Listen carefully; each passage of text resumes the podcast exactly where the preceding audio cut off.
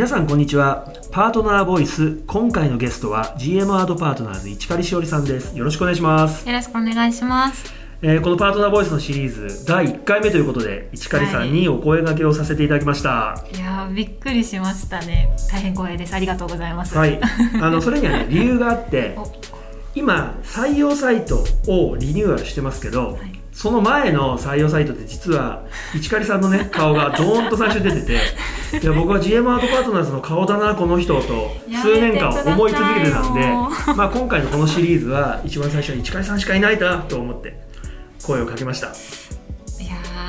ー見てる人はいるんですね。あそこで 止まってるところを見られるとはあの私の顔だけで止まるようにサムネイルはいが設定されていたのを私も知らなくて言われて気づくっていう。ね、あの 採用サイトは見てる人たくさんいますから、はい。会社の顔ということで 今日もいろいろお話を聞いていきたいと思います、はい。ではまず自己紹介をお願いします。はい、えー、GM アドパートナーズの、えー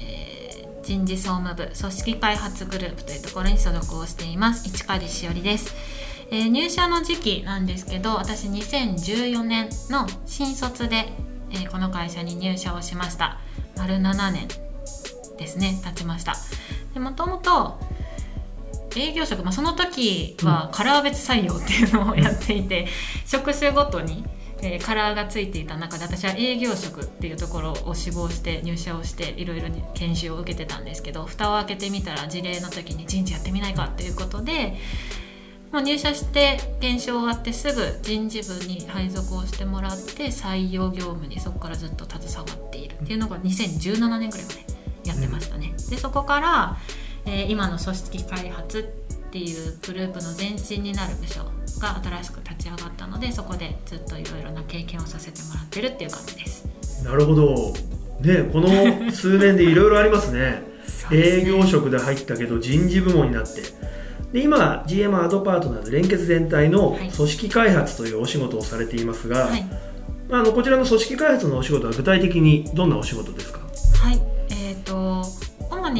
皆さん、まあ、これから聞いてくれるであろうパートナーの皆さんとの関わりで言うと、毎月回答いただいている WeBox というエンゲージメントのサーベイここの、えーいろいろとデータを見て分析をしてっていうことをやったりしていたりあとは、えー、と FFS 皆さんにこうセミナーとか説明会とかでお話しさせてもらってると思うんですけどそこの、えー資格を持っているので人とのコミュニケーションと人との、えー関わりの中でどういうふうに考えたらいいんだろうっていうところを分析してそこに関してこう相談いただいたことに対して答えていくっていうデータをもとにいろいろと組織とか人事っていうのを考えてどういうふうにしていくのが最適なんだろうっていうのを考えるお仕事をさせてもらっています。ちょっとふわっとしちゃいましたかね、うん。もともとそういうあの長期にわたり活躍するような取り組みっていうのは興味あったんですか？いやもう初めはそんななんですか。先のことを考えてこう計画的に仕事してて実はできてなくって目の前のことを一生懸命やるっていうことをしてたんですけどでもやっぱり採用っていう、まあ、その時は入り口をメインに担当してた時にやっぱりその入ってからその人がどういう風になっていったら幸せなんだろうって入ってくれるってこの会社で幸せになってほしいなって思いはやっぱすごい強い中でそこをどういうふうに設計したりすることできるのかなっていうのが徐々に興味を持ち始めていたタイミングで今のそのやってるお仕事に近いことを社内の中でも取り入れていきたいっていう声がかかった時にちょうど私にもその新しく部署立ち上げるじゃないですけどやるから一緒にやってみないかっていうふうに声かけてもらったのがきっかけだったのでちょっと興味が徐々に出始めたところにタイミングよく入れさせてもらえたっていう、ラッキーが重なった。って私は捉えてます。はい。ね、今 GM アートパートナーズも、ね、あの今700名を超える、はい。あの母体になってで会社の数でいうとアドパートナーズ含めて連結会社はね、えー5社はい。あるかなりの大所帯 GM インターネットグループの中でも大所帯になってますけどそこの組織の開発を行うっていうことですけどで主にあの3つ、えー指標ツールをあの使ったりしてやっていると思うんですけど、まあ、WeBox や FFS あと Unibos なんかそのあたりを使ったその、まあ、エンゲージメントをいろいろ測ってると思うんですけど、まあ、どういうふうなことをやっていますか？そうですね。なそこの中でこうもちろん組織の中でもっとどうこうもう盛り上げたらいいんだろうじゃないですけど例えばここが今困ってるかもしれない。じゃあそこに対してどういうアプローチをかけた方が良さそうかっていうのを、えー、ですかね。アドバイスじゃないですけど情報を形にして提供するっていうような関わり方を今させてもらっています。なのでデータとしてはな、まあ、データはデータなので実際にその人っていうところがリアルにその数字だけで現れるとは思ってないのでそこの傾向を数字データで見てじゃあそこのリアルとの照らし合わせた時にどうなのかっていうのを現場の皆さんと関わり合いながら探っていくより良い方向に、えー、持っていくっていうことをしています。うんまあ、取り組みとしては素晴らしいですよね。で今組織開発の取り組みとしては各連結会社の社長へ含めた役員とかあとは幹部とそういったデータを使って、まあ、あのそれぞれの会社の組織の改善だったりとかの、まあ、提案までねあのしているので非常にあの信頼されている、まあ、部署になってますけどね そのあたり苦労するようなこともたくさんあると思うんですけど、まあ、苦労ややりがいっていう部分はどうですか仕事では？そうですねやっぱりその何を何を見せたいのか何を知りたいんだろうっていうところを考えながらデータを作るものさこう資料を作っていくっていうのはやっぱり大変だなと思います。そこがこうきちんと伝わらなかったのかなっていう試行錯誤は繰り返してるんですけどどうしてもやりがいっていうところで言ったらやっぱりこのかゆいところに手が届くじゃないですけど知りたかったけど漠然としていたとか何かを意思決定する時にこういう情報欲しかったんだよねっていうのが皆さんの手に届いた時にやっぱりあありがとうこういう風なのがやっぱり分かるんだねとかそういう出したことに対するこう反応とかをいただけるとやっぱりあ良かったなとかそこに対してじゃあもうちょっとこういう風なの今度加えて見れるといいなっていう風な次にこう次への自分のモチベーションにつながるかなっていう風には感じますね。うん、うんね、実際にあのそのデータをもとにね組織をちゃんと改善していって、まあ、部署単位だったりであのしっかり改善できて結果がねまた出始めてあの活躍する人材がね増えている部署もありますからね、はい、あの今後にあの大いに期待したいなという部署だと思います。頑張ります。はい。まああのお仕事の話はたくさん聞きましたけど、はい、まあ、そもそも2014年そうです。ねアドパ GM アドパートナーズに新卒入社をされた市狩さんですけど、はい、もうそもそもこの会社を選んだ理由とか入社したきっかけとかっていうのはどういったところですか？もともと これがもしあのリクルーター面談みたいな感じで就活生に聞かれたら あまりこういい感じに答えられないんですけど実はそんなに私が学生時代に就職活動してた時ってこういう業界に入りたいとかこういう仕事を目指したいっていう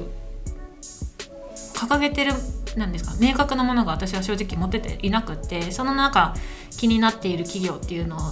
見に行って足運んで面接してみたいなことを繰り返してたんですけどなのでこの広告広告業界にすごく興味があったかっていうと実はそうじゃない。で一番目に目を引いたのがちょっと冒頭でもお話しした通りカラー別採用っていうのを当時やっていて今までに見ないキャッチキャッチーな文句だなって思った。当時のキャッチコピー、ね、そうですそうです そこに、まあ、まず興味を持って参加したっていうのがここの会社との出会いでした。でもそこからやっぱ他の企業の面接とかした時って、まあ、面接のたびに1人にしか会えないとかそんなにこう働いてる人とか働いてる環境っていうのをあまり触れられないまま選考が進んでいた中でートパートナーズに関しては面接官も多くの方とも会えましたしその間にも例えばじゃあ社員の方と会って話してみようよとか会社の雰囲気ってこんなんなんだよっていう働一緒に働く人と環境が一番イメージできたっていうのが後々自分がこう入社を決断する決め手になったなと今も思っていますね。うん、はい。なるほど、まああのそういったなんていうのフックになるようなまあ、キャッチコピーからね。まあそこから興味を持っていやこの会社で働きたいなというふうに思ったっていうことは非常にいいですね。はい。まあ、実際に入ってから何かその、まあ、よくイメージギャップがありましたとかでもイメージ通りだったねっていうようなところっていうのはまあちょっと当時の話になるかもしれないですけど。懐かしいその話あたりは全然問題なかったんですか？そうですね。もちろんその社会人としてのギャップみたいなところはあありました。あの営業研修大変だなとか辛いなみたいな メンタル面でのしんどさっていうのはあったんですけどでもそれをこうフォローしてくれる先輩が自分が想像してる以上に多かったっていうのはいい意味でのギャップだったなと思います。声かけてくれるだけでやっぱり頑張ろうとかもうちょっとやってみようみたいな気持ちにつながっていたのでその人よよくこの会社のいいところででもう出てくるんですけど働く人にすごくいいいい人が多いというかそこは、まあ、入社し入社の前持ってたイメージよりもそういう人が多かったっていうのはギャップとしてありましたね。ネガティブなギャップはそんなになかったのかなって今考えても思いますね。うん。はい、まあよくあのアドパの、ね、新卒で入ったメンバーよく言いますよね、まあ、入った後すごいやっぱり先輩が、まあ、手厚くしてくれるとかあとはまあバディ制度っていうねあの、えっと、制度やってる部門も多かったりするんで、まあ、先輩が親身になるっていうのは、まあ、割とこの会社にいると当たり前の文化になってるんだけど、まあ、それがやっぱりあのいい、ね、入社後のギャップかなというところになってるんじゃないかなと思いますね。そうですね。まあ、だからあのいろいろ、ね、教えてくれる先輩もいるし、まあ、それは役員とか、えー幹部とか問わず、ね、みんなそういったあのやり方とか雰囲気で会社で毎日働いてるんで、まあ、そういったところはすごいいいかもしれないですね。そうですね、そう思います確かに一つの魅力、特徴かもしれないです。うんさてあのたくさん今仕事の話を聞いたのでちょっとここからはピックアップテーマというのをやろうと思います。はいで今日は市狩さんの目の前にあの7つのトークテーマを用意しました。はいこの中からお好きなテーマを2つ選んで答えてもらおうかなと思います1つ目は何にしましょう？そうですね。じゃあ旅の思い出昔話になっちゃうんですけど。旅の思い出。今コロナでなかなか旅には行けませんが、ね。私もともとまあ旅行自体は好きだったんですけどそれこそ一番なんですか時間に余裕のある学生時代は部活体育会の部活に費やしていたのであまり学生時代って旅行行けなくてただ卒業旅行の時にはじ初めてですかね。そ海外ヨーロッパ旅行に行って1週間以上か行ったんですよ。でその時は3カ国ぐらい、まあ、のよくあるルートの、まあ、フランススペインイタリアかの3カ国を回るっていう旅をしていて順調にすごく楽しい思いをしてよし最終都市に来たってなった時に携帯をすられる。で私が撮影担当だったのでほぼほぼ写真のデータもなくなるっていう思い出がやっぱ旅行の中では 一番 残ってるかなっていうのが悲しい思い出。悲しい思い出でしたね。あバックアップって大事なんだなって思いましたね。でその時ホテルとかの w i f i がつながるところで友達とかに旅の思い出で送っていた写真だけが残ったっていう数枚そっか。今みたいにね。エアドロップですぐに共有とかではない。じゃないんですよね。ね一緒に行った友達あ同期の子だったんですけどにその写真を渡すこともできずなくなるっていう。でもすられた携帯は戻ってこなかったんですあ戻ってこなかったですね。もう急いで携帯まず止めてもらってもう英語もそんなできないのででもとにかく警察に行かなきゃっていうので行って拙い英語で事情を説明して一応被害届じゃないですけど出してっていうところまでは頑張ったっていう。いやー今ヨーロッパ3カ国のいい思い出かなと思ったら ね。全てそこに取られましたね。まあでも、ね、旅のいいこの人生の思い出は、あそうですね。ね、携帯の中じゃなくてしっかり目に焼き付けて帰ってきたということですよね。はい、うまいですね。はい一つ目のトークテーマ、はい。旅の思い出でしたもう一つどうしましょう？そうですね、いろいろ悩んだんですけど、まあ、好きすぎて仕方ない食べ物飲み物ってテーマがあって、まあ好きすぎてじゃないですけど、最近ハマっているものでいこうかなと思います。飲み物です。えっとまあ、おうち時間が増えてまあ、健康のために美容のためにって思って水を飲んでたんですけど、まあ、飽きるしちょっとシュワッとしたの飲みたいなっていうので炭酸水を意外なんですかペットボトルでよく買ってたんですけど家で作れた方がいいなって思って、うん。あのソーダストリームを2ヶ月ほど前に買いまして使いまくっています。へえ かもうもう好きな時に好きな炭酸の強さでできるので、まあ、それ単体で飲むのもよしお酒で割って飲むのもよしあとはそのソーダストリームのメーカーからなのかな？シロップいろんなフレーバーのシロップとかも売っているので、まあ、ジンジャーエールとか私試してないですけどコーラとか。あと今一番お気に入りなのが昆布茶。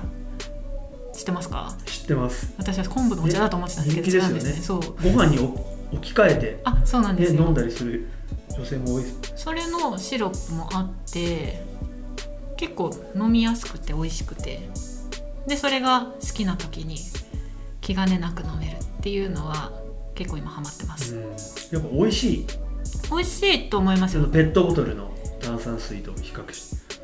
美味しいですけど長持ちをするかって言われるとあの普通に炭酸水ペットボトルで買った方が長持ちはすると思うんですけどでもそんな 1, 回に作る量が、まあ、1リットル未満とかになるのですぐに飲みきれる量って思うと、自分の好きな微炭酸もできるし強炭酸もできるしっていうところではすごく美味しいです。気分に合わせてね。あそうですそうですそうです。でやっぱコスパもいいんですか？いいですね。なんかガスシリンダーが1本ついててそれがまあ大体60杯とかだったかな。で換算すると全然ペットボトルとか大きいペットボトルで安いですよって言ってるのより断然安いのでコスパもいいのでおすすめです。うん。ねおおすすめと言ってる人がたくさんいるなと思ってましたやっぱコロナねなるとあの家の時間も長くなるし、まあ、そういったあのまたいいスペックのものを導入するっていうのはいいことですね。はい。はい、好きすぎて仕方ない飲み物、はい。最近編でしたね。最近編です。はいありがとうございます、はい。じゃあ今後のチャレンジの話を聞いていきたいなと思うんですけど、はい。まあお仕事でも私生活でもいいんですけど、まあ、これからの市刈さんの人生においてチャレンジをしたいなと思ってることはありますか？はい。えっと仕事のところで言うとそんなにすごく大きな目標みたいなのはまだ出かけてはないんですがそうですね。今そのデータっていうところをどう提供するかどう形にするかっていうところがすごく自分の中で大きなテーマになっているのでそれをきちんときれいに分かりやすく見せるっていうデザインとか、えーそこに関するこうデータデータ数字とかデータへの考え方の知識っていうところはどんどんつけていきたいなと思います。その効率を上げるためにもしかしたら、まあ、コーディングまではいかないですけど何かコードを書いて効率的にデータを出すっていうところも、えー自分の中の知識として入れられたらいいなっていうのが仕事面で考えているチャレンジです。で私生活のところでは私本当実は大学の時英語学科みたいなところに所属してたくせに全く英語できなくてもう社会人になって本当に触れてなくってでもこれじゃダメだなと思ったので語学の勉強語学だけじゃなくてもっといろんな勉強をする情報に触れるっていうことを積極的にやっていきたいなっていうのがまあ直近掲げた目標チャレンジです。楽しみですね。ハードルを上げましたね自分で。いやーまずはあの TOEIC受けます。おお TOEIC。はい。900点以上みたいな。なんでいやもうその有名ですね。でお仕事は今組織開発はアドパートナーズの中でも非常に今注目されている部署でもありますからね。はい。まずはデータを、えーしっかり出してそれをあのうまく加工してで、えー必要な人たちにはい。伝えて届けてでその人たちがうまく活用していけばはい。どんどんパートナーも長期にわたってうん。活躍してくれる、まあ、いい組織、まあ、企業の競争力は人材ですからね優秀な仲間が僕らの誇りでもあると思うんで、はい。はい、活躍してくれるあの人材をたくさん生み出していきましょはい、う、はい。まあ、あとは英語を使ってね。そうですこれからはあのグローバルにこの会社も行くかもしれないのでその時に使えるように勉強します。ぜひ期待してます。では最後に、えー、市刈さんが思う GM アートパートナーズの好きなところもしあれば教えてくださいはい。初めにちょっとお話ししたところにも重なるんですけどやっぱり私はこの会社に7年比較的長く思いさせてもらいましたがやっぱり働いてる人はすごく好きだなっていうふうに思います。そういう人たちが近くにいるとその人たちのためにこういうのも頑張ってみようかなとかそういうふうなこう自分のモチベーションにもなるっていうのは今でも変わってないと思うのでそこはすごくこの会社アドパートナーズの好きなところだと思っています。はい。はい。ありがとうございます、まあ、より良いねあの企業文化を作ってはい。いい会社にみんなでしていけたらいいなと思いますね。はい。はい、まあ、これからの市刈さんと組織開発グループの、えー活躍どんどん活性化を期待したいなと思っているので一緒にやりましょはい。よろしくお願いします。うはい。というわけで、えーあっという間の時間でしたけれども、えーいかがでしたか今回？緊張するかなって思ったんですけど楽しく喋れたと思っています。ちゃんと喋れてました？もちろん パートナーボイス第1回目のゲストとして、えー市刈さんに声かけてよかったなと思いました。楽しかったです。はい。はいありがとうございます。ねまた、あのーお待ちしてますんで。はい呼んでください。はいまた参加してください。はいでは、えー初回のパートナーボイス、えー今回のゲストは GM アートパートナーズ市狩しおりさんにお越しいただきました。ありがとうございました。ありがとうございました。